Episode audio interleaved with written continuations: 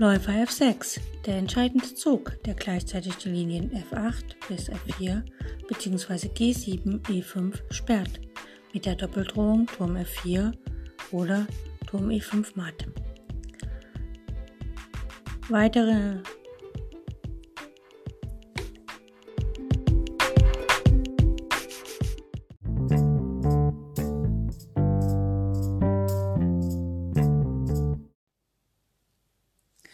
Heute beschäftigen wir uns nochmal mit einem Pad und zwar folgende Stellung bauen wir auf.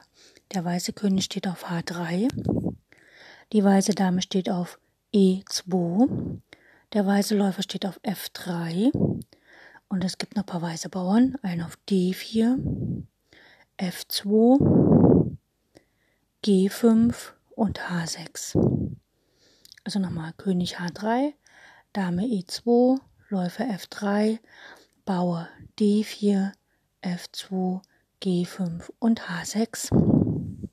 Schwarz hat den König auf C7, die Dame auf F4, den Turm auf A1, die Bauern auf B5, C6, D5, F5, G6 und H7.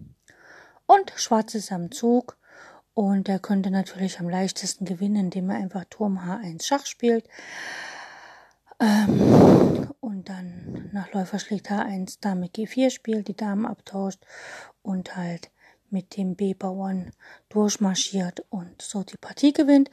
Aber er hat sich für einen anderen Weg entschieden. Er hat Dame schlägt F3 gespielt mit der Idee, wenn die Dame auf, die weiße Dame auch auf F3 schlägt, dass er dann Turm A3 spielen kann und sozusagen die Dame fesselt, die Dame zurückgewinnt und dann auch der B-Bauer gewinnt.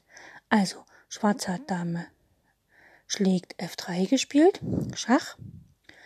Wenn der König weggeht, kann die Dame von F3 natürlich auf E2 schlagen, was nicht im Sinne von Weiß ist. Deswegen spielt Weiß Dame schlägt F3 und Schwarz spielt seine Idee Turm A3, fesselt damit die Dame. Falls sie auf A3 abgetauscht wird, wandert der A-Bauer durch und falls äh, die Dame auf F3 geschlagen werden kann, marschiert der B-Bauer durch. Aber Weiß hat eine andere Idee und zwar spielt Weiß einfach König H4. Gut, und jetzt ist folgendes, wenn Schwarz jetzt abtauscht auf F3, also Turm schlägt F3 spielt, in der, im Glauben, dass er damit gewinnt, hat er Weiß Patt gesetzt. Denn der König kann nicht setzen, der steht ja auf H4, er kann nicht auf die dritte Reihe wegen Turm F3.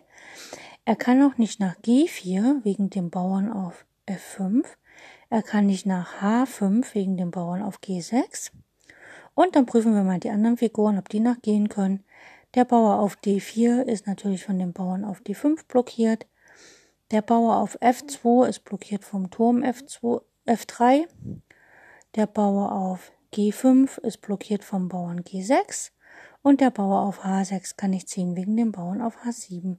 Und damit ist es Patt. Und das war natürlich sicherlich eine große Freude für alle, die der Partie zugeschaut haben, allerdings nicht für den Spieler, der sich da hat reinlegen lassen oder beziehungsweise es schön machen wollte und damit nur Remis erzielt hat. Okay, bis demnächst wieder.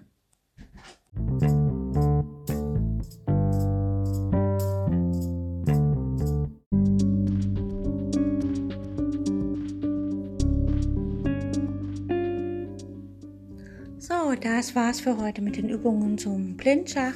Ich hoffe, es hat euch Spaß gemacht und ich wünsche euch eine fantastische Zeit bis zu unserer nächsten Übungsperiode.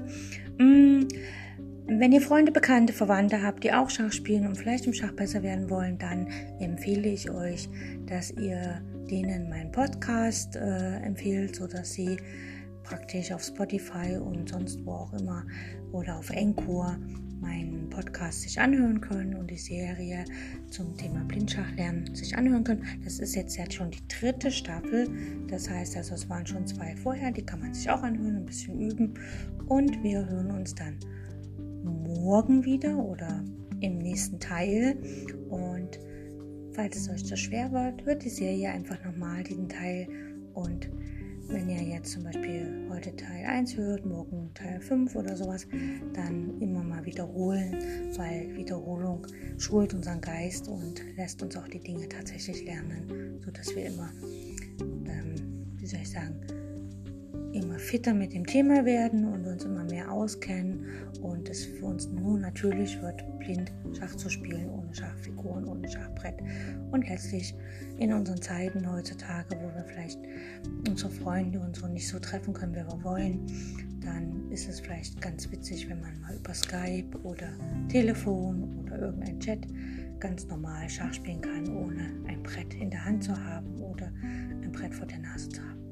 Okay, ich wünsche euch eine gute Zeit und danke fürs Zuhören und bis bald. Tschüss.